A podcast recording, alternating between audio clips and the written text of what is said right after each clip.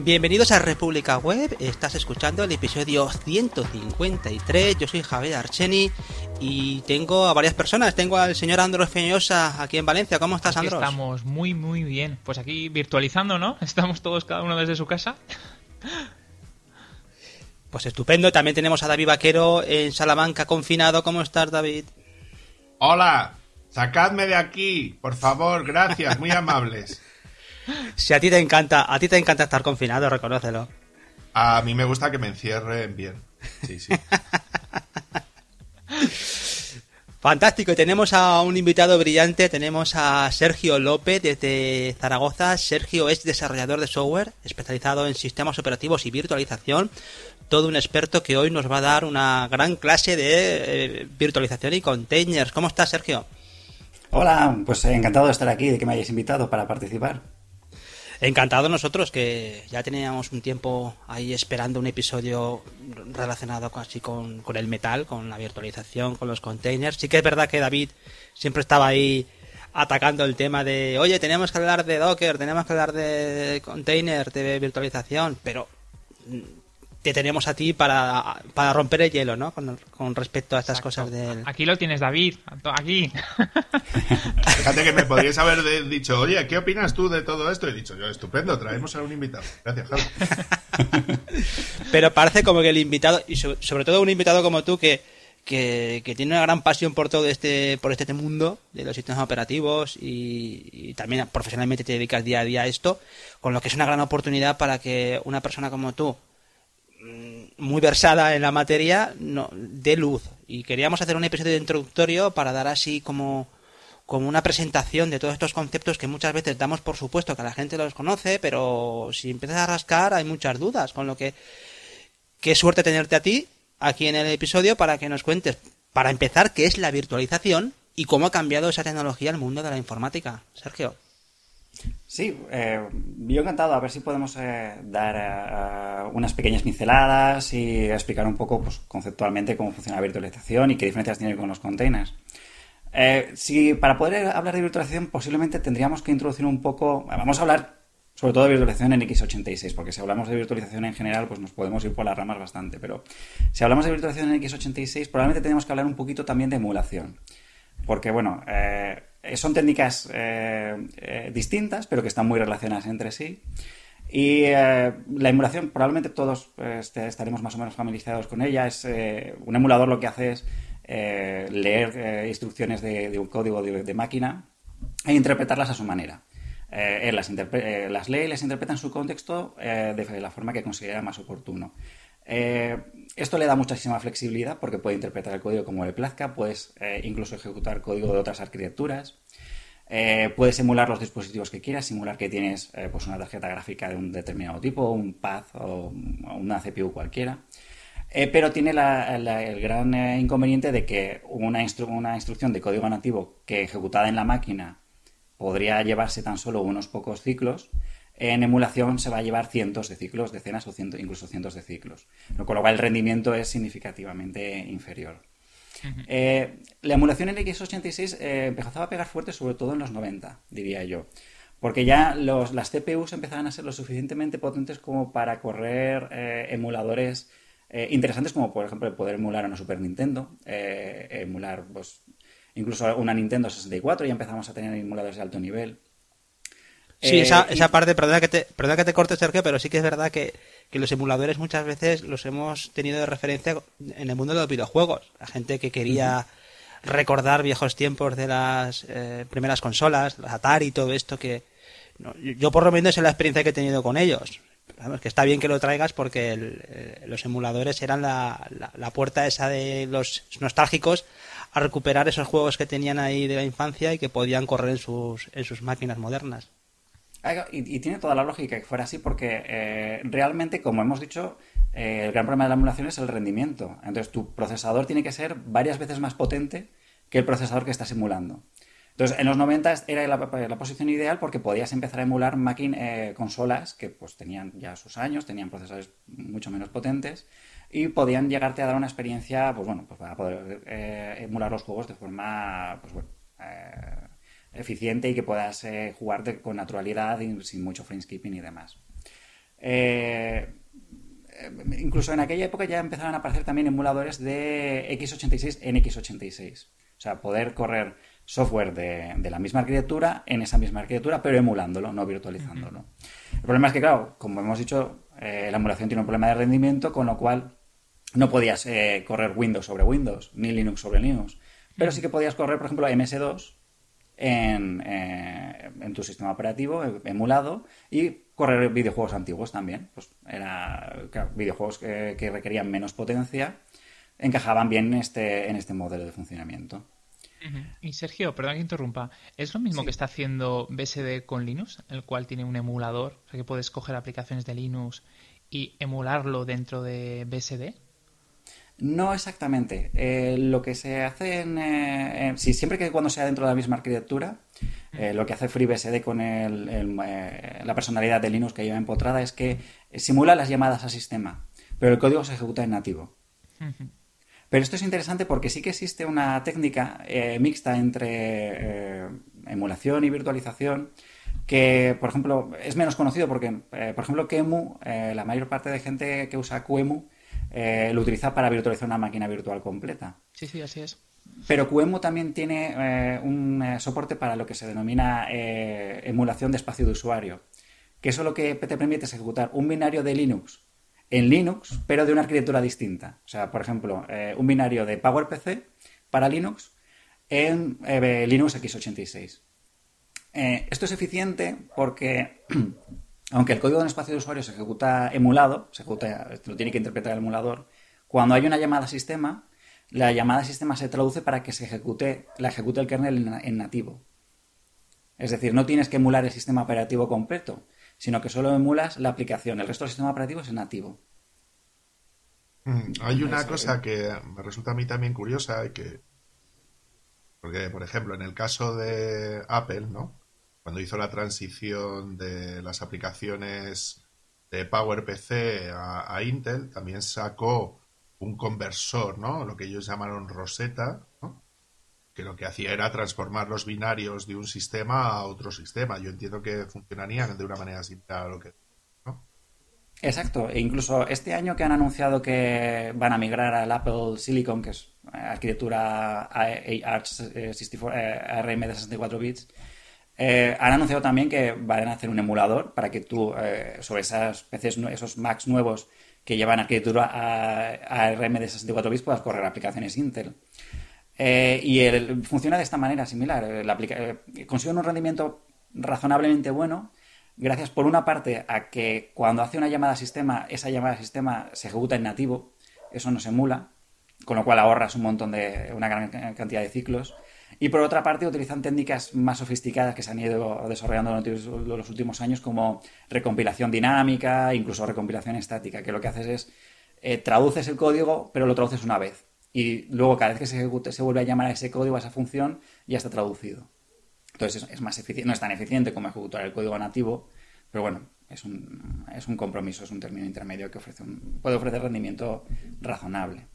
Sí, porque en la parte cuando tú desarrollas para ellos también hacen algo también parecido, ¿no? Tú arrancas lo que sería un dispositivo, ¿no? Pero no sé si eso es virtualizado o es en, generalmente en iOS eh, y en Android también eh, tienes dos modos de funcionamiento. En un modo estás virtualizando porque estás ejecutando sobre la misma arquitectura y en otro modo estás emulando porque estás ejecutando ya sobre la arquitectura definitiva en el caso de, iOS, en lo que se llama el iOS Simulator, realmente es un dispositivo iOS que está corriendo sobre tu arquitectura. Si tu PC es Intel, ese, ese iOS es Intel también. Eso está funcionando en arquitectura Intel.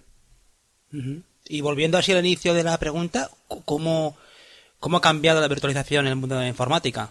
¿En, ¿En cómo encaja esa virtualización en esa revolución que ahora asistimos? Eh, la cuestión es que, bueno, nos habíamos quedado en, el, en la emulación. Y, en la emulación. Mm. Entonces, eh, la cuestión es que no podía, eh, con la emulación en sí mismo no podías llegar a, lanzar un sistema operativo completo sobre otro sistema operativo. Con lo cual, esta idea de poder dividir un servidor en múltiples servidores para ofrecer, para alquilarlos o simplemente para dividir las cargas de trabajo, no era posible. y aquí es donde empieza a entrar un poco en juego la virtualización. por un lado empiezan a aparecer productos que utilizan modelos híbridos. Es, decir, hay una parte que la emulan y otra parte que la virtualizan.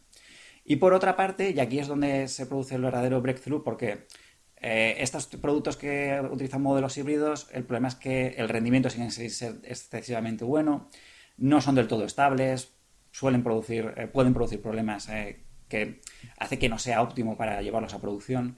Pero sí que aparece algunos años más tarde el proyecto Shen. El proyecto Shen es lo que se conoce como paravirtualización. la paravirtualización es un término intermedio entre la virtualización completa y la emulación que consiste en que los dos sistemas operativos, tanto el anfitrión como el invitado, son conscientes de la existencia el uno del otro. Entonces, eh, el sistema operativo invitado eh, está diseñado de tal manera que en lugar de intentar acceder directamente al hardware, va a intentar acceder a, cuando tiene que utilizar una acceder al hardware o utilizar una función privilegiada, va a pedírselo al otro sistema operativo. De tal forma que ambos sistemas operativos cooperan entre sí para poder ejecutarse simultáneamente sin tener que emular, simplemente ejecutando el código en nativo. El problema claro, pero en, ese sentido, claro, el, problema que tienes es que era el problema de Sen, ¿no? Tenías que tener que el kernel de un lado y el kernel de otro, ¿no? Tenían que ser compatibles entre sí porque si no, esta mierda no funcionaba. Correcto. Eh, tienen que ser, eh, ambos tienen que ser conscientes de que existe el otro y además tienen que tener una capa común eh, para poder hablar entre sí. Tienen que tener una API conforme para poder interaccionar. Claro, esto tiene, tiene una explicación muy lógica. Si tú intentas... en teoría tú podrías coger un kernel y enlazarlo y producir un binario que tú puedas ejecutar en tu máquina normal y corriente. Pero si los intentas hacer, va a fallar porque el otro kernel no le va a dejar acceder a los recursos, no le va a dejar ocupar su espacio de kernel, su espacio privilegiado. Eh, y bueno, le va a rechazar y va a producir eh, excepciones en, eh, que, van a terminar matando ese proceso. Entonces, necesariamente, al no existir entonces todavía un soporte de hardware, lo que necesitabas es que ambos kernels estuvieran coordinados y se ejecutaran entre sí de forma, pues eso, pudieran interaccionar de, forma coherente y producir dos sistemas operativos que funcionarán simultáneamente a la vez. Aquí con Shen sí que se consigue por, eh, yo diría que incluso por primera vez, un estado lo suficientemente estable como para que se, empiece a plantear el despliegue de este sistema en producción. Y ya empezamos a ver, además coincide con que los servidores empiezan a tener más CPU y más RAM, con lo cual tiene, tiene lógica, porque apenas cinco años antes eh, era raro tener más de dos procesadores en un, en un servidor y la RAM pues, todavía estaba bastante limitada, pero empiezan a crecer el número de procesadores, empiezan a crecer el número de cores por procesador también. Con lo cual cada vez tiene más lógica dividir la, carga o intentar dividir la carga y Sen empieza a pegar con, bastante fuerza. Pero claro, con la limitación de que, pues en este caso tú solo puedes correr Linux sobre Linux eh, y bueno, más tarde se portaría también FreeBSD y otros sistemas operativos, pero siempre eh, tienen que ser sistemas operativos que estén específicamente diseñados para este uso. No puedes ejecutar un Windows, ni siquiera un Linux que no esté preparado para funcionar sobre Xen. Pero bueno, ya, se empiezan a ver un poco que, aquello tiene sentido, que aquello encaja, que aquello no interés, y ahí es donde eh, los fabricantes de procesadores intervienen. Y eh, AMD saca, además creo que fue AMD primero antes que Intel, saca sus extensiones de virtualización que se llaman SVM, y Intel poco después saca las suyas que se llaman VT. Y aquí es donde cambia el juego totalmente. Porque hasta ahora digamos que los desarrolladores de software tenían que pelear contra la arquitectura. Era como, bueno, vamos a ver cómo conseguimos correr dos sistemas operativos a la vez, porque esto no está pensado para hacerlo. Y cuando entran los, eh, eh, las extensiones de virtualización, ya es la propia CPU la que te da la instrumentación necesaria para coder los dos sistemas operativos en paralelo, o más. Pero siempre, siempre siendo uno de ellos el principal, que va a actuar como hipervisor. Aquí ya entra el concepto de hipervisor hay uno que es el que se encarga de coordinar todos los sistemas operativos que van a correr en, esa computadora. Y ese es el que recibe el nombre de hipervisor. Vale, Sergio, eso nos lleva a una pregunta que tenemos preparada, que era, ¿qué necesitamos para virtualizar una computadora y qué influye en su rendimiento? Claro, bueno, eh, lo fundamental es tener extensiones de virtualización. Eh, si queremos hacer virtualización completa. Si no tenemos extensiones de virtualización, tendríamos que recurrir a la paravirtualización, que es lo que hace Shen. Eh, las excepciones de virtualización se introdujeron a principios de 2000, o sea que lo normal es que cualquier ordenador que, tengamos hoy en día, x86, las tenga. En ARM eh, la cosa es un poquito distinta y hay todavía bastantes placas de desarrollo que no, que no tienen extensiones de virtualización. Eh, cuanto, además, las extensiones de virtualización han ido evolucionando y han ido incorporando más características eh, que mejoran el rendimiento de la virtualización. Aquí la clave, un poco, explicándolo un poco por encima, es que para que el sistema operativo, el rendimiento del sistema operativo invitado sea el mejor posible, tienes que evitar que el sistema operativo salga de allí, salga la ejecución, salga al hipervisor con frecuencia. Es decir, eh, tú tienes eh, tu sistema operativo que se está ejecutando con normalidad, tu sistema operativo invitado, y dependiendo de la acción que quiere hacer, si quiere acceder al hardware o quiere ejecutar una instrucción privilegiada de determinado tipo, puede tener que salir al hipervisor, a ese sistema operativo que es el que coordina a todos los demás. Cuanto menos salga el sistema operativo invitado al hipervisor, mejor va a ser el rendimiento, porque estas salidas suponen pausar la ejecución del sistema operativo invitado y, bueno, desviar esa ejecución para hacer una tarea en otro sitio y luego volver. Algo que no ocurriría si ese sistema operativo se estuviera ejecutando en nativo. Por eso se conoce como la sobrecarga de la virtualización, el overhead. Entonces, eh, conforme con el paso de los años se han ido eh, introduciendo nuevas extensiones de virtualización para evitar que el sistema operativo invitado tenga que seguir tanto fuera. Y de hecho, hoy en día eh, puedes tener en determinado tipo de escenarios una situación en la que el sistema operativo invitado prácticamente no salga casi nunca. Que esto es fundamental, por ejemplo, si que estás trabajando con almacenamiento de alto rendimiento, ¿no? Si estás utilizando discos duros NVMe modernos que tienen una latencia de 10 microsegundos, o tienes tu sistema operativo y tu hipervisor super, extremadamente optimizados para que no salgan nunca de sus contextos, o no vas a contener esos 10 microsegundos de, latencia de ninguna, de ninguna manera. Porque es que la salida de ese, de ese guest al hipervisor, ese invitado al, hipervisor, ya, toca, ya toma más de 10 microsegundos muchas veces. Entonces, no puedes, tienes que, tienes que estar ejecutando ambos sistemas operativos ininterrumpidamente en paralelo en distintas TPUs. Claro, porque lo que permiten las extensiones de virtualización es el enjaulado, ¿no? Por decirlo de alguna manera, de lo que sería la memoria RAM y el acceso a los recursos, ¿no?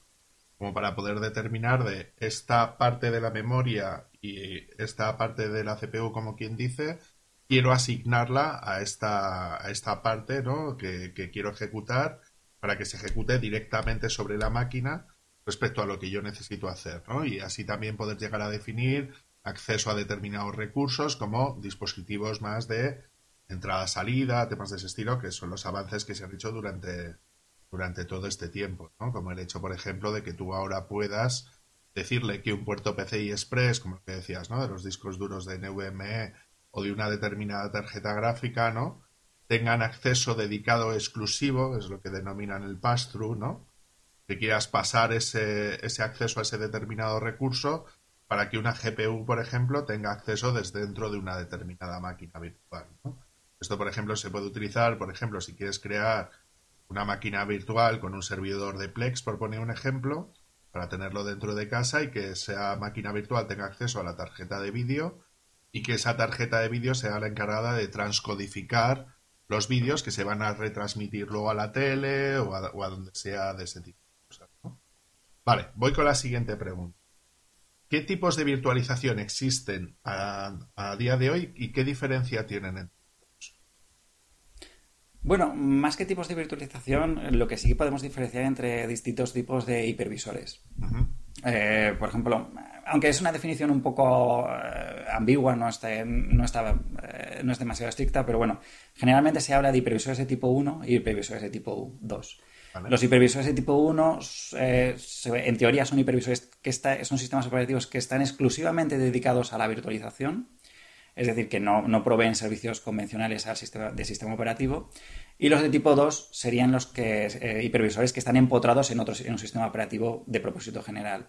Por ejemplo, un hipervisor de tipo 1 podría ser Shen, eh, que en el dominio 0 solamente provee funciones de, hipervisor, y un sistema operativo, un eh, hipervisor de tipo 2 sería Linux con KVM, que es un sistema operativo convencional que además provee funciones de hipervisor con el módulo de KVM. Aparte de esto, sí que podríamos tocar un poco, y relacionado con lo que comenzabas hace un momento, del rendimiento y la necesidad de, dividir y entregar los recursos directamente a las máquinas virtuales. Es que, aunque es menos conocido, existe también el concepto de virtualización estática. Eh, la virtualización estática es un concepto que realmente viene de, muy atrás, de la época en, la que, eh, bueno, servidores, eh, había, existía hardware que era posible partirlo en, distintos y confeccionar distintos servidores en base a ese hardware. Por ejemplo, Sun Microsystems tenía unos, unas chasis que se llamaban 25K y 15K, que básicamente eran, eran, eran racks de servidores pero que en lugar de tener servidores como los conocemos ahora, con su propia CPU y su propia RAM, eran eh, blades, eran cuchillas que tenían por separado la RAM, por otro lado la CPU, por otro lado el disco. Entonces tú luego los eh, confeccionabas tus servidores a medida, pues cogías dos blades de memoria, dos blades de CPU, dos blades de disco y confeccionabas con eso tu servidor. La virtualización, pero de hardware, o sea, física.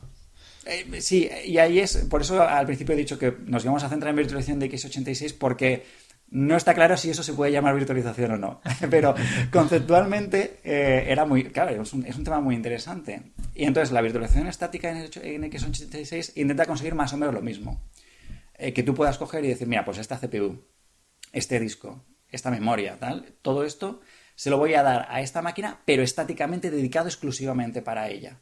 Porque convencionalmente en la virtualización normal eh, los recursos no están dedicados.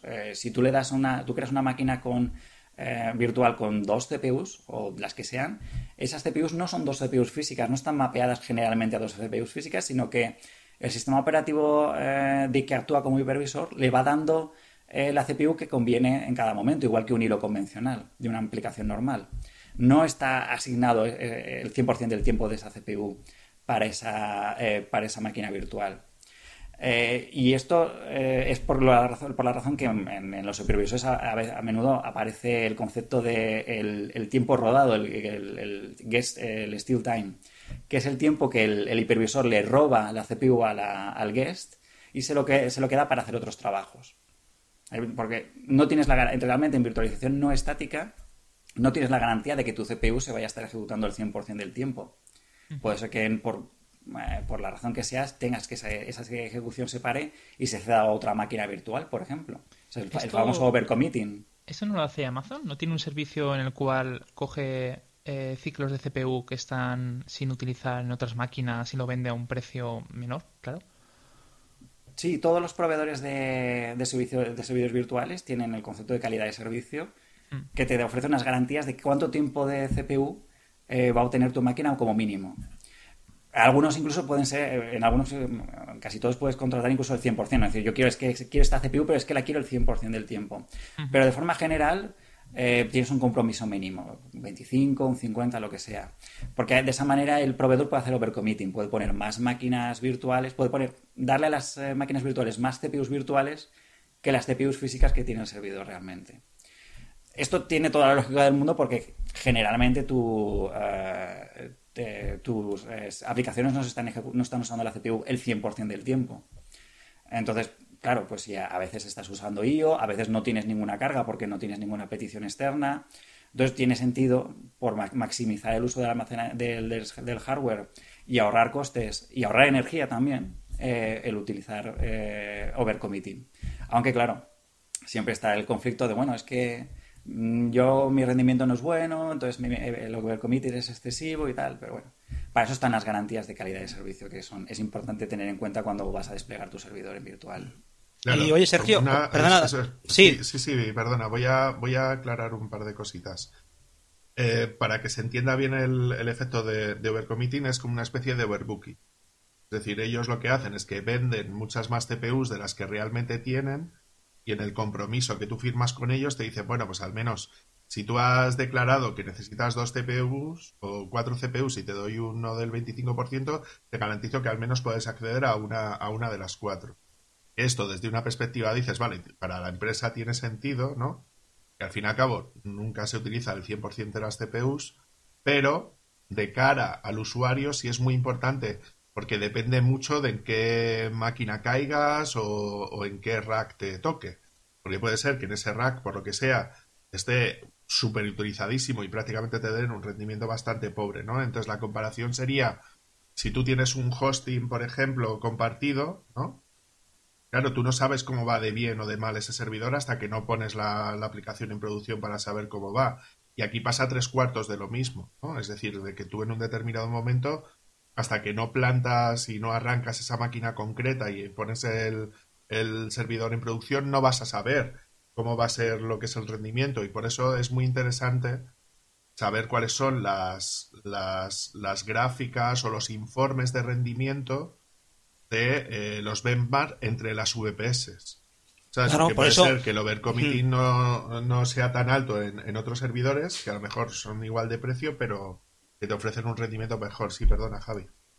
No, que me viene muy bien lo que comentas porque es una de las cuestiones que le quiero preguntar a Sergio. Es, eh, está claro que la virtualización eh, está en el corazón de lo que se conoce como bueno, el cloud computing, que es un término más, más amplio, pero no deja de ser la realidad que comentaba David, que ellos tienen unas herramientas para virtualizar y es lo que también creo que es muy interesante indagar, es eh, cómo diferenciar a nivel de usuario final qué tecnologías eh, son las más acertadas o cómo diferenciar la calidad de esa virtualización en los proveedores, porque al final la gente lo que ve son grandes proveedores de nube, pero es como una caja negra. En cambio, sí que te dan cifras que puedes, o, nombres que sí que puedes indagar a la hora de mm, investigar cómo, cómo va a funcionar luego la máquina, si es mejor o peor en, en, en, lo que yo necesito.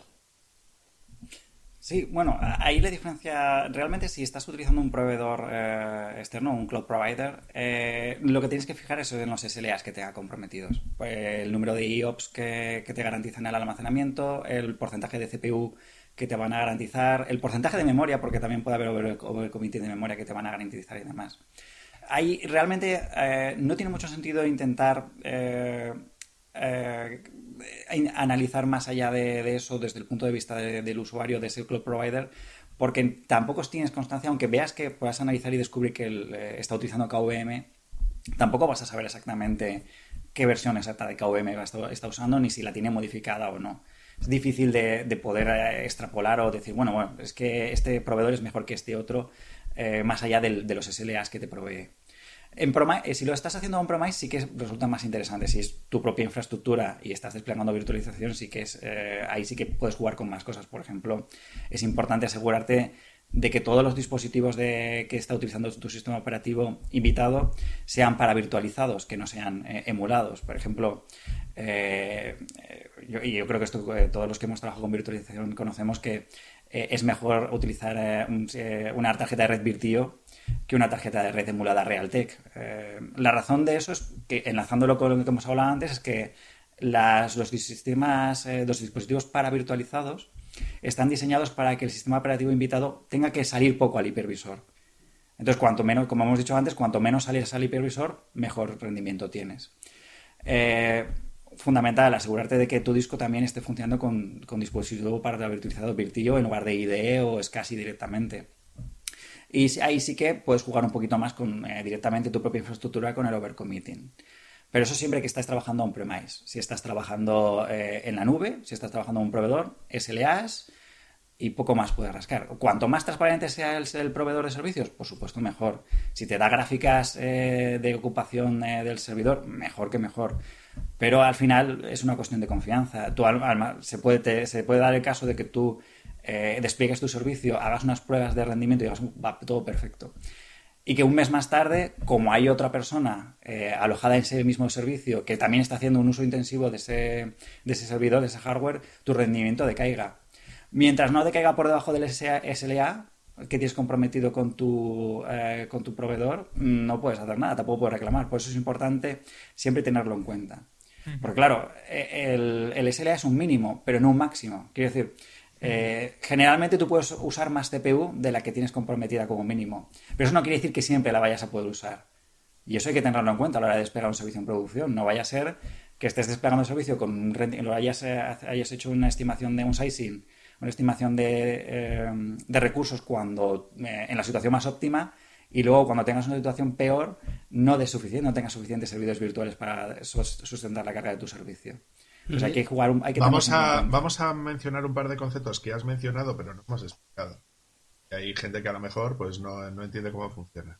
El servicio en cloud es, por ejemplo, Amazon, ¿no? donde tú contratas una serie de, de servidores durante X tiempo, de tal capacidad, con tal SLA, con tal historia.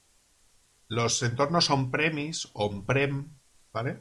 Son aquellos entornos como que te montas tú, por decirlo de alguna manera, como que el data center eres tú. Entonces tú contratas las máquinas, las metes dentro de un rack, ¿no? Eh, le instalas el hipervisor que tú quieras llegar a hacer y a partir de ese momento haces la instalación que tú necesitas hacer, ¿vale? O sea que en ese sentido lo, lo instalas tú. Hay, eh, no hemos mencionado los hipervisores que hay disponibles, entonces voy a hacerlo yo, ¿vale? Entonces, dentro de los hipervisores vamos a, vamos a, ver los, los, más utilizados, por decirlo de alguna manera, ¿vale? Entonces, el más utilizado en el mercado a nivel de hipervisores nuevamente es SX, y a la, la versión comercial de, de VMware, que es el software que tú instalas dentro de una máquina para que te actúe de hipervisor. VMware tiene una solución por encima de esa, que es la que te va a permitir gestionar conjuntos de hipervisores es decir, granjas de servidores que tienen un hipervisor montado. Eso sería, por ejemplo, el software que tiene, que es Vicente. Es el que te permite hacer como, como esa gestión, ¿no? Por decirlo de, alguna manera, ¿vale?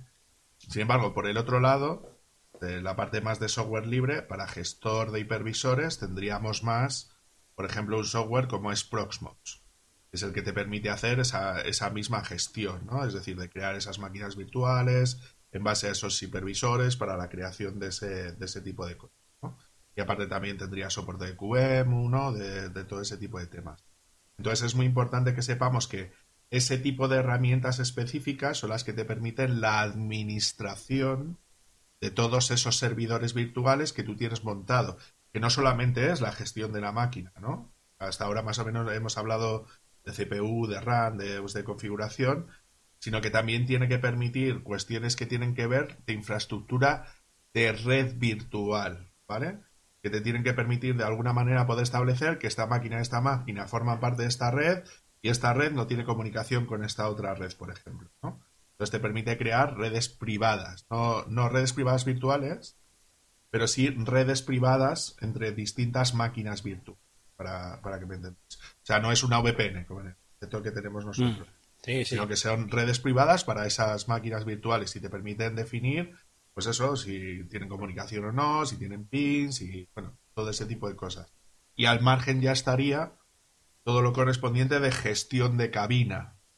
Es decir, que sería gestión de los discos duros, que era lo que os estaba comentando antes, que es la posibilidad de que tires del disco duro físico que tiene esa máquina física, ¿no?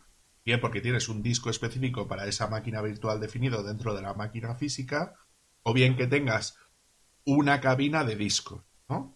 Que es donde tú tienes instalado, sé, por, por poner un ejemplo, un Open Media Vault, un FreeNAS o en el caso de las soluciones gordas, ¿no? Alguna solución de, de HP, alguna solución de MC, bueno, DLMC, que ya es la misma marca, que son los que te crean ese, esas cabinas que, que son chorrocientos mil millones de discos con un software por encima, con chorrocientos mil tarjetas de red que van enganchadas para que tú tengas acceso o a una carpeta mm, remota, rollo Samba, para que me entendáis, rollo como compartición de Windows, o lo más habitual que es compartir dispositivos de bloques enteros, es decir, son como discos duros remotos, ¿vale? A través de un protocolo iSCSI o algo Fiber Channel o alguno de este estilo que te permita exportar como una unidad de disco que tú luego puedes utilizar dentro de tu dentro de tu máquina virtual. Entonces, si te quisieras montar eso tú en casa, necesitas dos cosas. Uno, necesitas el software donde tengas el hipervisor y el software donde tú instales el gestor de esos hipervisores y por el otro lado la cabina de discos o el NAS SAN es como se llama en, en el entorno profesional donde tú exportas esos discos para que se puedan utilizar por, por parte de las, de las máquinas virtuales. Y ya me callo. Hmm. No, yo para apuntar lo último, Sergio, con el tema de virtualización, ¿quiénes son los grandes jugadores? ¿Quiénes son los big players del mundo de la virtualización? Así a nivel internacional, tanto en el propietario como en el software libre. Bueno, a, nivel de lo que es eh, hipervisor de y plataforma, eh, en el mundo del software libre, pues sobre todo tenemos eh, KVM, que es el el hipervisor que está integrado en Linux. Shen también, eh, aunque está quizá un poquito más flojito que KVM últimamente, a pesar de que fue el primero en llegar, eh, está presente todavía en el mundo software libre y en el mundo privativo el hipervisor, pues como comentaba David, es el SXI, el de VMware. Eh, ahí sí que eh, hay un poco más de variedad si entramos a hablar un poco de la parte de espacio de usuario. Pues, por ejemplo, en el caso de, de KVM, el hipervisor se divide en dos partes, la parte que está en el kernel, que es KVM, y la parte que está en espacio de usuario, que es lo que se conoce como el Virtual Machine Monitor. Aquí hemos mencionado en alguna ocasión a QEMU, eh, que es un Virtual Machine Monitor, pero hay más. Por ejemplo, tenemos eh, recientemente la gente de Amazon ha desarrollado Firecracker para eh, el uso específico de crear máquinas virtuales muy pequeñitas, micro VMs, para hacer functions as a services, para poder, para sus servicios de Lambda. Eh, tenemos también eh, Cloud Hypervisor, que es, una, eh, es una Virtual Machine Monitor desarrollado por Intel para el uso concreto que podemos hablar un poquito luego, que es el de aislar mejor los containers, de darle, proveer una segunda capa de aislamiento en containers. Y tenemos ya cosas más experimentales como ENAR, que es para em, montar en, claves seguros y para sistemas de, cifrado y demás. bueno, hay una, variedad interesante que se puede explorar. Pues fantástico esta parte de virtualización, ¿eh? muy, muy, completa. es un mundo, es un mundo técnico y nosotros como gente que nos dedicamos al mundo de la web, eh, sí que hemos visto esa transición entre, hablo específicamente de la gente que hace proyectos web, ¿no? Aplicaciones web, páginas web. Eh, hemos visto la transición entre lo que es crear esos entornos que reproducen lo que va a ser el entorno de trabajo en producción dentro de tu máquina, o lo que te creas un... Pues la mayoría de la gente con, para empezar, pues siempre tiene su virtual box, eh, genera ahí una máquina virtual, simula el espacio de producción de la forma más fiel posible y luego lo reproduce en, en, la máquina final, ¿no? Sería como esa forma de trabajar que hace unos años parecía como la más técnica o la menos proclive a errores y que podías compartir con otros compañeros, pero ahora que era la segunda parte de la, de la jugada de este episodio, están los contenedores, ¿no? Esa, esa habilidad que tenemos ahora de correr una máquina con los servicios que necesitamos dentro de, un proceso y que todo eso corra desde una instrucción sencilla que nos podemos bajar y compartir y a partir de ahí también compartir con otros compañeros y luego sabes que eso va a funcionar perfectamente en producción. Venga, ¿qué son los contenedores y cómo se diferencian de la virtualización que hemos comentado ahora? Bueno, el caso de los contenedores es curioso porque realmente es una tecnología que nos lleva a un resultado similar, pero que es profundamente distinta a la virtualización, aunque eh, el resultado final eh, se pueda asemejar bastante. Eh, de hecho, las raíces de los containers llevan en el mundo Unix muchísimos años, mucho antes de que el propio concepto de los containers existiera como tal. Eh, el, fundamento eh, sobre el que se sustentan fundamentalmente es el, en los espacios de nombres. Que esto, un espacio de nombres, eh, explicado de forma sencilla, es, bueno, la definición es que es eh, un contexto en el cual un identificador es válido. Esto dicho así suena un poco. probablemente no dice nada, pero bueno. Ha quedado, claro. Eh, pero explicado con, un ejemplo, yo creo que se entiende mejor. Eh, si tú tienes un único espacio de nombres para tus identificadores de proceso, para tus PITs, quiere decir que solamente puedes tener un proceso, un identificador de proceso con el que sea el número 1. Y, y solamente puedes tener uno que sea el número 10 y solamente puedes tener uno que sea el número 42. Pero si tienes múltiples contextos, puedes tener en un contexto, eh, puedes tener un proceso que sea el identificador 1 y en otro contexto otro proceso distinto que también es el identificador 1. Eh, o sea, es una forma de, eh, dividir esos contextos en diferentes entornos. esto no solamente se aplica a identificadores de procesos, se aplica también a elementos de red, se aplica a sockets Unix, se aplica incluso a identificadores de usuario, identificadores de grupo eh, y hasta eh, espacios de nombres de, memoria compartida. Eh, y, a, puntos de montaje de red, que, perdón, a puntos de, montaje de, sistemas de ficheros, que también es una de las partes más importantes. Por ejemplo, si tú tienes un... Perdón que interrumpa. Cuando has dicho que el tema de los contenedores ya lleva en, en Unix una larga trayectoria, eh, todo el sistema que está viendo ahora mismo para distribuir aplicaciones como Snap o como bueno como punto .app, ¿no? que también ha habido por ahí algo, ¿Todo eso sería también un reflejo de esa evolución? Sí, desde luego. Todo eso está fundamentado en espacios de nombres igualmente. Sí, sí. O sea, básicamente con los espacios de nombres lo que consigues es que una aplicación, en lugar de estar ejecutándose en el contexto general, como el resto de aplicaciones, se ejecute en otro contexto distinto. Y la aplicación piensa, eh, la aplicación solo ve lo que le permites ver en ese contexto distinto. Entonces, a efectos prácticos es parecido a si se estuviera ejecutando en una máquina independiente. Porque realmente solamente ve los procesos que están dentro de su propio contexto y no los de la zona global. De ahí ese peso extra que tienen, ¿no? Que un mismo software que está empaquetado ocupa más porque tiene que importar un montón de software. Ya no comparten las aplicaciones eh, ciertas dependencias. Exacto. Eh, el, peso sobre todo se debe en almacenamiento. Es un incremento en almacenamiento porque en lugar de recurrir a las librerías que tienes en la zona global, te las tienes que llevar. Te las tienes que llevar a tu propio, eh, a tu propio contexto de punto de montaje.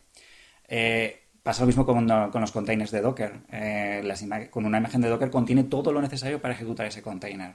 Porque no puedes acceder a los recursos que a los ficheros que están fuera de ese contexto.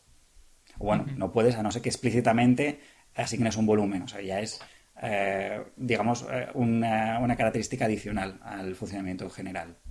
Sí, yo quería apuntar también de que uno de los predecesores de Docker es chroot. Es decir, que lo que te permitía hacer, eh, esto se utilizaba mogollón en ISPs, ¿no? Para enclaustrar y para hacer como jaulas. De hecho, en muchos de los IDEs de, de gestión de contenedores se llaman jails, ¿no? Como jaulitas donde tú defines los, los márgenes que tiene que tener ese, esos, esos procesos que se ejecutan dentro de ese espacio de nombre. Entonces, cuando defines esa jaula, porque uno de los puntos que es importante es el tema del aislamiento. Es decir, que eso que tú estás ejecutando en un determinado momento no se escape de los márgenes que, tú le has puesto, ¿verdad? Correcto. Eh, de hecho, eh, bueno, el concepto de espacio de nombres viene. Eh, hay sistemas operativos que no son Unis como Match que también los incorporan. Eh, en Solaris, incluso antes de que existiera el concepto de container en Linux, ya existían las zonas, eh, que además permitían incluso ejecutar binarios de Linux en Solaris. Eh, en fin, la, idea de que hay espacio de nombres como mecanismo de aislamiento, la verdad que lleva bastante tiempo presente en, varios sistemas operativos. quizá la parte cuando se empezó a popularizar más es precisamente en paralelo a la aparición de Shen. Estamos, eh, como hemos dicho antes, estábamos en un contexto en que no existía todavía eh, la virtualización, las extensiones de virtualización por hardware, con lo cual tenías que recurrir a la paravirtualización, que no es tan eficiente como la virtualización por hardware. Y ya teníamos también servidores lo suficientemente grandes como para correr múltiples cargas de trabajo en el mismo servidor, para intentar dividirlas. Y entonces cuando empieza a aparecer el proyecto LXC, que lo que intenta es eh, extender el uso de esos containers, que al principio, como decía, se utilizaban en Linux para chroot y, y, poquito más, para que realmente poder aislar y que parezca que estás corriendo un sistema operativo Linux dentro de un, eh, dentro de un Linux sin utilizar virtualización, simplemente corriendo todos los procesos en un contexto independiente. Eh, esto disparó la evolución de los espacios de nombres en Linux y empezaron a aparecer soporte para nuevos espacios de nombres que, eso permitía hacer más aislamiento de más componentes y afinar un poco los que ya existían. O sea, empezaba a crecer la, la idea de espacio de nombres para hacer algo más flexible y que permitiera cada vez enjaular de forma más eficiente los procesos. Y aquí es donde, unos años más tarde, aprovechando estas tecnologías que se habían ido incorporando en el kernel de Linux, aparece Docker. Y Docker, a nivel técnico, eh, no es que fuera especialmente rompedor, pero a nivel conceptual eh, sí que incorporó algo muy importante, que es eliminar el concepto de servidor virtual. Es decir, hasta el momento hemos estado hablando siempre de servidores virtuales. Es, la idea era, bueno, pues yo tengo un servidor físico y ahora lo quiero virtualizar, lo quiero tener el mismo servidor, pero eh, consolidado en un servidor más grande. Bien. Con Docker lo que dices, no, no, olvídate del servidor. Ahora vamos a hablar de cargas de trabajo. No te vas a preocupar del sistema operativo, no te vas a preocupar de la configuración de red, ¿Tú quieres correr una carrera de trabajo? Bueno, pues utilizado un container, utilizaba Docker y crea un container con Docker y ejecutas la carga de trabajo. Se ejecutará donde convenga. Eh, la siguiente vuelta de tuerca es cuando eh, apareció Kubernetes, que digamos es eh, la idea de, vale, pues estas cargas de trabajo que hasta ahora las puedes ejecutar en un único nodo, ahora las vas a poder ejecutar en un conjunto de nodos y ni siquiera vas a saber en cuál, si no quieres.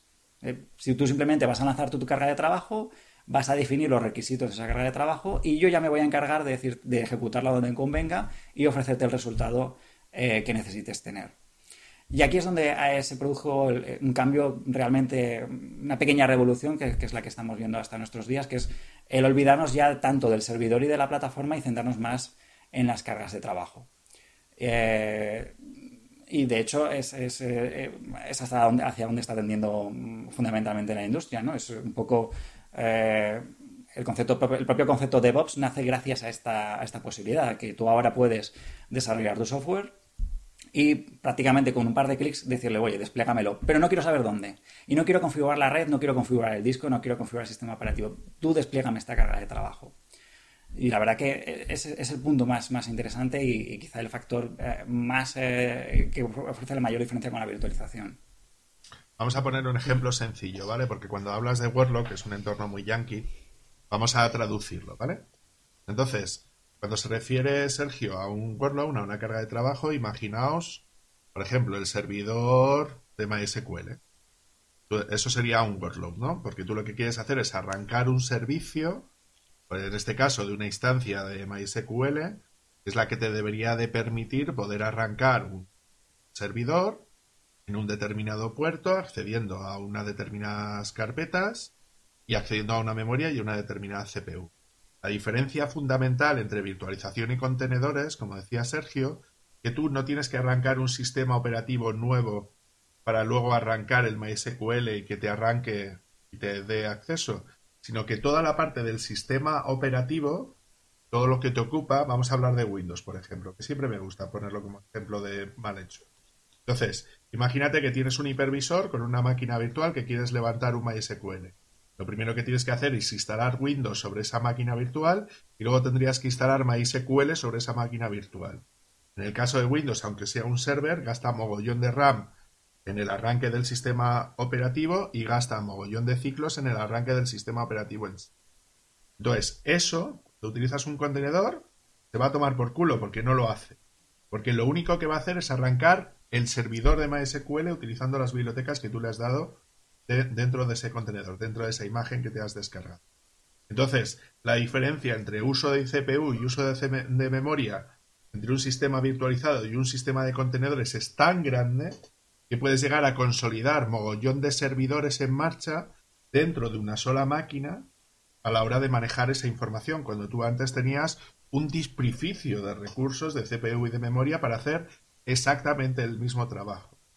Entonces, lo que te permite la gestión de contenedores es reducir la cantidad de hardware que necesitas tú para ejecutar exactamente la misma carga de trabajo, exactamente el mismo número de servicios que tú quieres arrancar dentro de este dentro de ese dentro de este sistema. Eh, perdonad. No, a ver, no, Está muy bien. ¿Alguna cuestión más por ahí?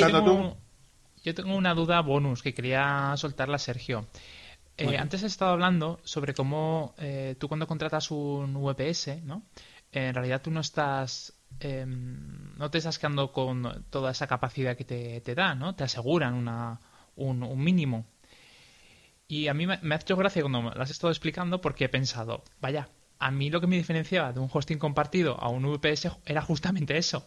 Era que esos recursos eran míos, ¿no? Como una Raspberry Pi, la tienes y dices, esto es mío, esto no me lo puede tocar el vecino. Pero es mentira. Vivimos ahí. Entonces, mi pregunta es, ¿qué ventajas para ti, eh, con, todo, con toda tu trayectoria, qué ventajas hay de tener un VPS respecto a un hosting compartido? Bueno, el, VPS te da la flexibilidad de manejar el sistema operativo como quieras, instalar las aplicaciones que quieras, instalar las librerías que quieras, las dependencias que necesites y demás, mientras que el hosting generalmente te restringe a hacer a utilizar las herramientas que el hosting ya, te, ha puesto, eh, ya te ha puesto en ese, en ese mm. entorno. Entonces ahí, sí que es significativamente distinto. Sí, pero a nivel de rendimiento. a nivel de rendimiento, la cuestión de, VPS sobre todo es que eh, aunque no tienes por qué tener 100% de los recursos dedicados a para ti, puedes tenerlos. Es decir, tú puedes hablar con tu eh, proveedor de servicios y decir, no, no, es que yo quiero este mínimo, además, no quiero un 25% de CPU garantizado, quiero el 100%. Y de hecho, es en las grandes empresas eh, es lo habitual. Yo este servicio lo, quiero totalmente, estos, este número de CPUs las quiero totalmente dedicado. Esta, esta RAM la quiero totalmente dedicada, no quiero que hagas overcommitting ni que me la defragmentes, ni que lo quiero para mí al 100%. Entonces, eso es algo que en un hosting compartido es mucho más difícil hacer. Quería hacer otra de las aclaraciones. Vamos a establecer una comparación entre hipervisor, gestor de hipervisores con Docker, ¿vale? Docker sería algo muy parecido a un hipervisor, en el sentido de que el hipervisor es el que controla máquinas virtuales sobre un servidor físico y Docker es el gestor de contenedores dentro de un servidor físico. Y luego la capa superior, que sería el Proxmox o el, o el, o el vCenter, que sería el controlador de hipervisores, la comparativa sería Kubernetes. Kubernetes es el que es capaz de gestionar un conjunto de nodos que gestionan contenedores. Mm. Para que sirva un poquito de equiparación, o que si tú si sabes virtualización, sepas cuál sería la terminología similar, ¿no? A la hora de, de hacer temas de ese estilo. Sí, perdona. Una de las cuestiones, además, eh, hablando de este tema, eh, una de las cuestiones por las que la virtualización está pegando, eh, perdón, los containers están pegando tan fuerte en los entornos corporativos grandes es porque, claro, antes cuando tenías que desplegar un servicio nuevo, pues tenías que hablar primero con la gente de, que gestiona tu plataforma de virtualización. Oye, créame una máquina virtual y desplégame el sistema operativo. Luego con la gente de almacenamiento. Luego con la gente de red. luego con la gente que lleva el cortafuegos, que puede ser que sean distintos a, los de la gente de seguridad, que sean distintos a los de red y luego al final desplegar y generalmente volver a hablar con todos los de antes porque algo ha fallado. Mm. Ahora, claro, con, con el, gracias al modelo de, cargas de trabajo con containers y demás, eh, si tú tienes un pipeline eh, bien, está, bien, eh, bien configurado y bien preparado, es darle un botón. Es decir, yo tengo una versión nueva de mi, aplicativo, lo despliego en preproducción, a los 5 minutos o menos lo tengo desplegado, lo puedo probar si todo va bien, lo despliego en preproducción y no tengo que hablar con nadie más. Claro, eso a nivel de coste eh, humano, pues eh, claro, son horas ahorradas y eso es dinero significativamente. Ahora, los containers tampoco son la panacea. Hay un, todo este beneficio tiene un sacrificio importante y es que la superficie de contacto y el aislamiento que tienen, la superficie de contacto con, es, superior y el aislamiento que tienen es inferior al de la virtualización. La, virtualización ofrece un aislamiento significativamente superior. Porque al fin y al cabo, todos los containers en última instancia están corriendo sobre el mismo sistema operativo. Todos, sobre el mismo kernel. Con lo cual, una vulnerabilidad en ese sistema operativo compromete todos los, kernel, todos los containers que están corriendo allí. Por otra parte, si eh, no existe. Bueno, eh, incluso con, con Podman, si la vulnerabilidad está en el kernel, al final, pues bueno, vas poniendo capas por encima para protegerlo, como es Linux, como Sec con filters y demás. Pero bueno, eh, al fin y al cabo sigue siendo un aislamiento inferior. Y el otro problema es que si no existe manera de eh, aislar a los containers del host, o sea, si el host, si el, el, administrador del servidor o alguien que accede a ese servidor eh, es malicioso, puede acceder a toda la información de todos los containers y no hay forma de, de controlar, de, de impedirlo. Mientras que en el mundo de la virtualización, con el uso de extensiones de hardware sí que es posible cifrar una máquina virtual completamente y que ni siquiera alguien con, acceso directo y físico al servidor pueda leerte tu información. Ahí sí que hay un punto importante. Bueno, pero si alguien se hace con el vCenter, ah, también tienes un problema similar. Es decir, si alguien es capaz de poder gestionar y entrar a la parte de gestión de las máquinas virtuales de vCenter o de BigCloud, estás perdido igualmente. Y por eso precisamente toda la parte de la, de, la gestión de esas máquinas se lleva a una red totalmente distinta, que es la red de... Bueno, en términos yankees, es la red de management, ¿vale? Es la red de gestión donde tú a ese servidor tienes una tarjeta de red única y exclusivamente con la que cual vas a acceder a la gestión de esa máquina y luego el acceso a los datos, es decir, a las bases de datos o a la cabina de discos, ¿no? y la red de servicio, que sería la red a la cual van a acceder los usuarios finales, están literalmente segmentadas. Es decir, tienes cables distintos y tarjetas de red distintos para hacer estas gestiones. Pero es lo que te quiero decir. Si tú en un determinado momento consigues hacerte con el Vicenter, acabas de hacerte con toda la infraestructura de, la, empresa o de la organización igualmente. Es un problema igual, ¿no? No exactamente. Eh, el matiz es que con eh, las extensiones SV de AMD y las TDX de Intel, eh, el, usuario final eh, puede garantizarse que la máquina virtual eh, que está generando en su proveedor remoto, en su cloud provider, está completamente cifrada. Y cifrada con una clave eh, que solamente tiene, que solamente tiene el, usuario final y no el cloud provider en ningún caso. Con lo cual, sí, si alguien tomara posesión del sistema de orquestación, te va a poder tirar la máquina abajo, pero nunca va a poderte leer los datos, ni los va a poder alterar. O sea, tienes garantía de, de integridad y de que no va a haber leaks, no va a haber eh, filtraciones de la información. Vale, cosa que puedes conseguir también en el, si en el contenedor, tú cifras los datos de una determinada manera. No, la memoria no la puedes cifrar en un Ah, vale, la, memoria ni el, disco sí, por ejemplo, ¿no? Si no cifras la memoria, el disco cae. eso, es así. Ahí no hay. Si no tienes capacidad para eh, restringir la integración, eh, mantener la integridad y la cifrado de la memoria, un atacante competente eh, puede hacerse con los datos. sí, lo, lo, único que luego también Kubernetes también te permite que ese contenedor se vaya y vuelva súper rápido sea que en ese sentido, si ves que a un contenedor con algún sistema de intrusión has visto que alguien te ha entrado, automáticamente lo vuelves a levantar y está ya en otra zona de memoria, ya eso ya no existe, ¿no? O sea que, o sea que, lo que quiero decir es que no hay una varita mágica. Bueno, estamos trabajando en eso, esa es la cuestión. Eh, la, eh, precisamente ahora mismo, eh, en una de las áreas en las que estamos trabajando eh, y, en lo que se centra el proyecto LibKey Run, que es uno de los el proyecto fundamental en el que estoy colaborando ahora mismo, es intentar de alguna manera acercar el mundo de los containers y el de la virtualización. O sea, la idea, hemos hablado antes que el problema de la virtualización es que el overhead, la sobrecarga es mayor porque tienes, ocupa más disco, consume más ciclos de CPU, consume más memoria RAM. Entonces lo que estamos intentando es reducir eh, la cantidad de memoria, la cantidad de CPU y la cantidad de, disco, incluso el, tiempo de arranque de las eh, máquinas virtuales, e integrarlas dentro de integrar la virtualización dentro de un container, de un runtime OCI, eh, que es lo que se emplea en, lo que emplea Docker o Podman para ejecutar los containers. De forma que de forma transparente. O sea, un gestor de contenedores para que la gente no se entienda. Sí, bueno, hemos hablado antes de Docker y Podman. Esto sería algo que se empotraría dentro de, Docker y Podman y te permitiría eh, simplemente con una bandera, con, un argumento, decirle, oye, este container lo quiero ejecutar seguro, lo quiero ejecutar con más aislamiento. Y entonces te, eh, levantaría una máquina virtual automáticamente, sin que tú tengas que hacer nada, ni configurar ningún sistema operativo, ni nada. De, de forma totalmente transparente, desde el punto de vista de usuario es exactamente lo mismo que ejecutar un container, pero ese container en concreto va a estar virtualizado también.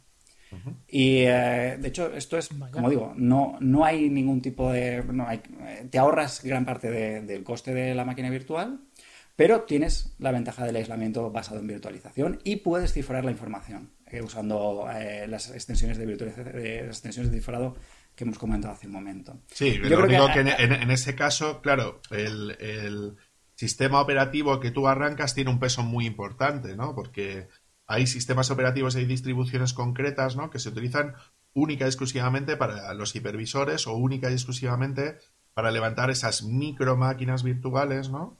Para que tengan lo mínimo imprescindible para que levanten súper rápido. ¿Podrías ponernos ejemplos de eso?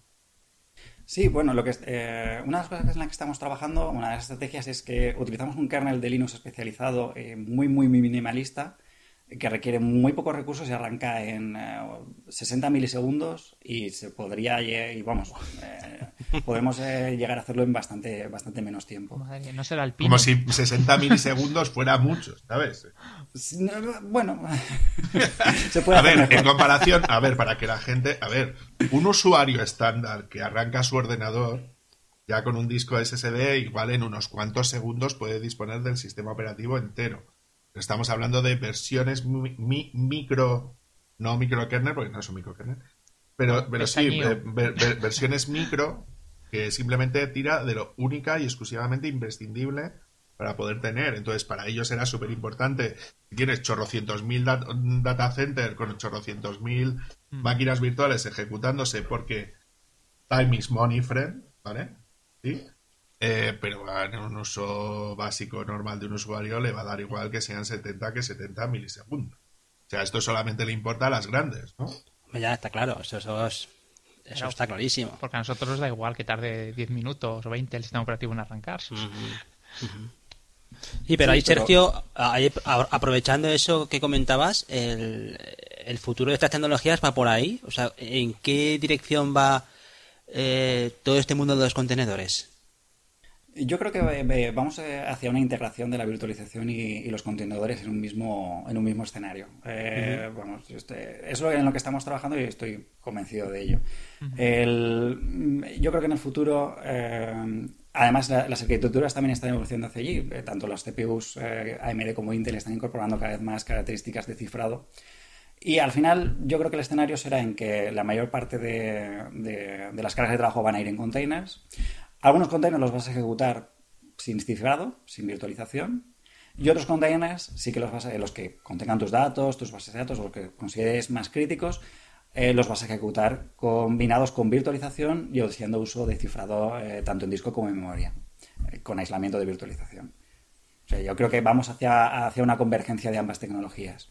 No, lo mejor de cada Sí, yo veo va, a seguir habiendo virtualización. Sí, sí, sí, perdona, que te quiero dejar terminar. Eh, yo creo que va, a haber, va a seguir habiendo virtualización tradicional, eh, porque es una manera lógica de partir servidores grandes en servidores más pequeños, incluso aunque luego vayas a despegar contenedores sobre ellos. Mm. Pero también vamos a atender hacia una convergencia en el mundo de los contenedores y la virtualización para conseguir lo mejor de cada, como decía David, lo mejor de cada, eh, de cada una de las tecnologías y aunarlos. porque al final eh, hasta ahora lo hemos tratado como eh, elementos totalmente independientes, pero podemos combinarlos. Es, lo, que estamos trabajando y lo que estamos tratando de demostrar. Que existen maneras de integrar ambas tecnologías obteniendo beneficios y, eliminando eh, los quitando de en medio las partes malas de cada una de ellas.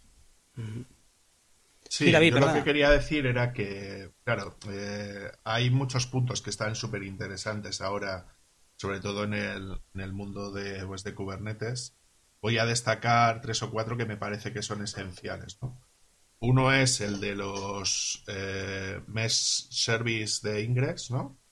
Es decir, que son aquellos servicios que se van a encargar de redirigir tráfico, ¿no? Eh, a los distintos contenedores dentro de un mismo clúster o entre clústeres, es decir, clústeres multitenant, que se dice, es decir, que tú tengas distintos clústeres por todo el mundo y que tú una misma petición, independientemente del clúster donde llegue, sepa redirigirlo al, al clúster que toca en el caso de que uno pueda llegar a estar caído, que eso es una de las cosas que están bastante potentes y que se están desarrollando mucho, ¿no? Productos como Istio, Traffic, ¿no? Es decir, este tipo de, de soluciones que están de puta madre.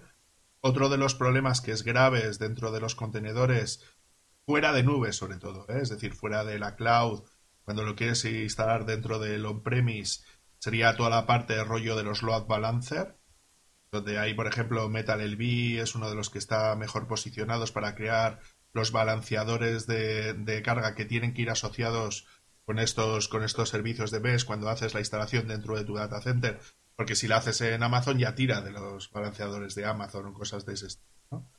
Otra de las cuestiones que creo que está avanzando bastante es el tema de toda la parte de gestión de acceso a los datos, es decir, eh, Kubernetes y Docker estaban como muy enfocados a las aplicaciones eh, que no tienen estado, es decir, stateless, es decir, el típico contenedor que tienes con tu aplicación Angular, que lo único que hace es servir fichero estático, pero no tiene que mantener ningún tipo de sesión ni ningún tipo de dato tal, y creo que se está avanzando mucho con el tema de Ceph, por ejemplo, más Rook, o temas de, pues, de Longhorn en el mundo de software libre, o OpenSB, ¿no? A la hora de hacer de ese estilo.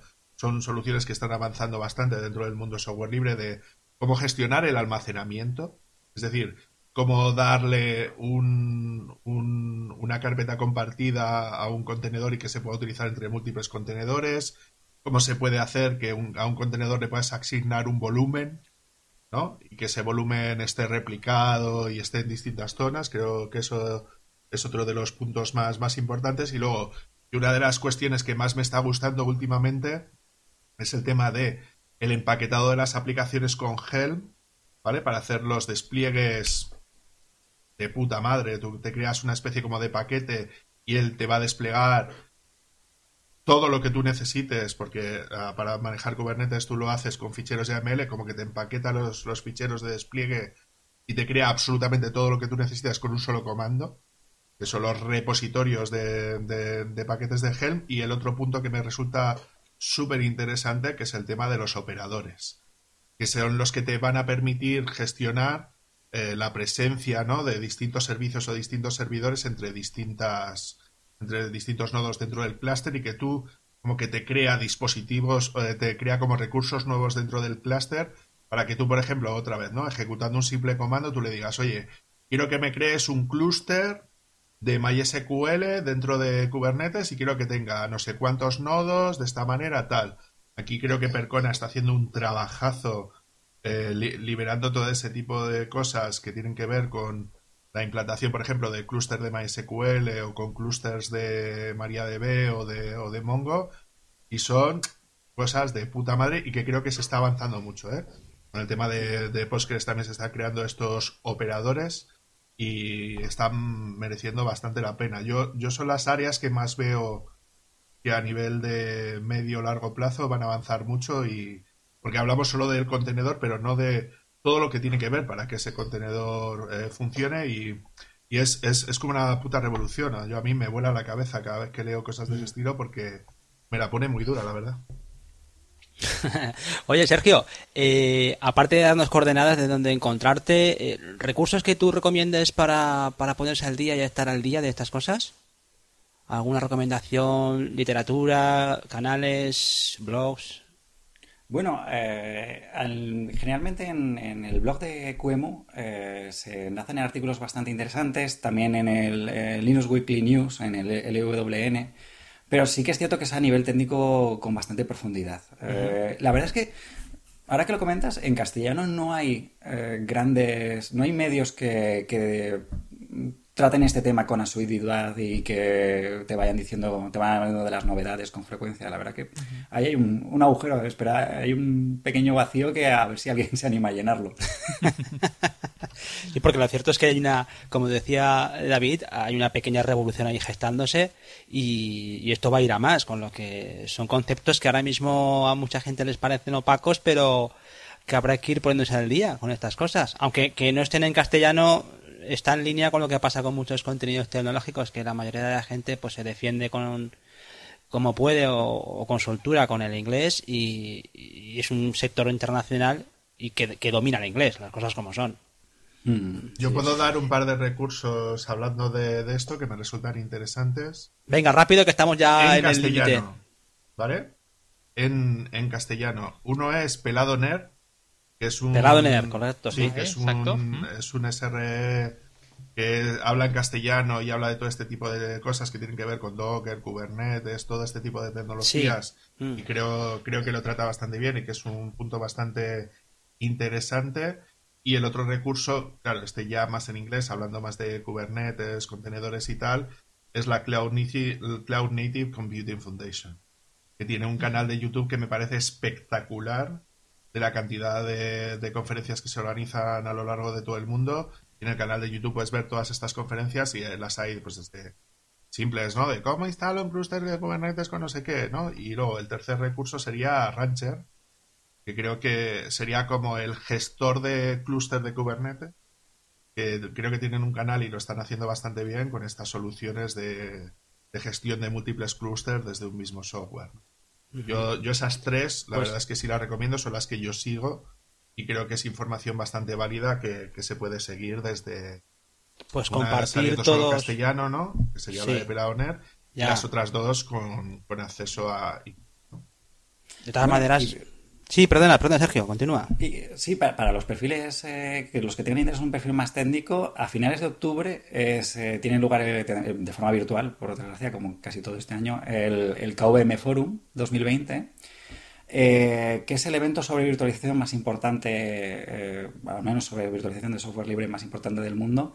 Y a las pocas semanas se suelen subir mm, casi todas las charlas a, YouTube o a alguna otra plataforma. Y vamos, no se, no se va a poder encontrar en el mundo eh, charlas con un mayor nivel técnico y con una mayor profundidad que esas.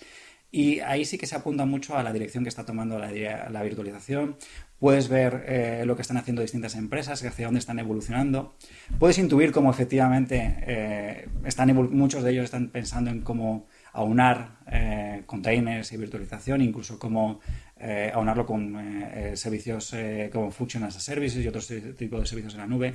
Y es muy, muy interesante. Pues ponemos, compartir por favor algún enlace de estos en las notas que tenemos en conjunto y así las ponemos en, el, en la nota del episodio para que todo el mundo pueda... Y aparte están las tuyas, ¿no? ¿Cómo te encontramos a ti en la red, Sergio? Eh, bueno, yo tengo un perfil en Twitter que es slpnix y también estoy en Mastodon, en la instancia Fostodon, con nombre, con el nick slp. Muy bien, pues también dejamos esa, esa forma de contacto de Sergio en las notas del episodio. Y con esto, muchachos, yo creo que tenemos un episodio ya bastante completo. Ya estamos rozando el minuto, hora y diez, con lo que lo dejamos aquí. ¿Qué os parece? Me parece bien. A mí, perfecto. Y a ti, Sergio, muchas gracias de nuevo por, por contarnos tantas cosas aquí en este episodio. Creo que ha sido un episodio muy técnico, a pesar de nuestra intención de que se quedara para una amplia audiencia, pero es inevitable. Lo siento, Javi. es inevitable que estas cuestiones siempre se deriven hacia, hacia lo técnico, no es para menos. Y como siempre, con todos los invitados que hemos tenido aquí en República Web, estás invitado a otro episodio cuando tú quieras, estás en tu casa a volver y a contarnos todo lo que tú consideres de interés del mundo de la virtualización, de los containers o cualquier cosa que tú quieras contar. Muchas gracias a vosotros. Ya habéis visto que a mí, si me estiréis un poco de la lengua, no tengo ningún problema en contar de todo. y nosotros encantados, y la audiencia creo que también. Bueno amigos, con esto terminamos, ¿no? Sí. Pues nada, ya con esto cerramos el episodio 153. Muchísimas gracias a todos por escucharlo. Ya sabéis que nos... No sé, creo de todas maneras, Andros, ¿querías comentar algo más? ¿Alguna encuesta que tenías ahí o...? Eh, ¿Quieres que la diga ahora o la dejamos para un bonus Venga, otro episodio? La dejamos, la dejamos para el próximo, ¿te parece? Que así ya... Venga, pues estupenda. Pues con esto ya sabéis que que terminamos y que nos encontráis en nuestra página web, republicaweb.es, donde encontraréis todos los enlaces del programa y también algún bonus, como decía Andros. Estamos en Spotify, en Evox, en Apple Podcast y por supuesto también en vuestros podcatchers a través de nuestro feed RSS que encontráis en la página web del podcast. Tenemos perfiles sociales, estamos en, eh, no estamos en Mastodon, pero sí que estamos en un canal de Telegram, tenemos nuestro perfil de Twitter, estamos en una página de Facebook y nuestro grupo de Telegram, Malditos Webmaster, donde tenemos nuestras, de vez en cuando algún debate o algún enlace de interés que compartimos ahí. También podéis eh, apoyar al podcast a través de pequeñas aportaciones, a través de Buy Me a Coffee, la plataforma que os permite desde tres pavitos ayudar al sostenimiento del programa. Y a mí me encontráis en javierarcheni.com, eh, donde tenéis mis proyectos y donde podéis contactar conmigo. Eh, si contactáis conmigo, por favor, luego contestar los mensajes porque detecto que hay mucha gente que, que, que responde los mensajes y luego ni te dice buenas tardes, con lo que Ahí me podéis encontrar. ¿Y Andros? A mí me podéis encontrar en programadorwebvalencia.com, donde también tengo un pequeño blog. Todo lo que hablo es nativo, ¿sabes? No hablo nada de virtualización, lo siento. También, si queréis hablar de temas de docencia, eh, podéis, en presencial, sin virtualizar nada, podéis ir a idecrea.es y en un futuro podéis visitar nuestra página web de sap.studio. Muy bien, ya David.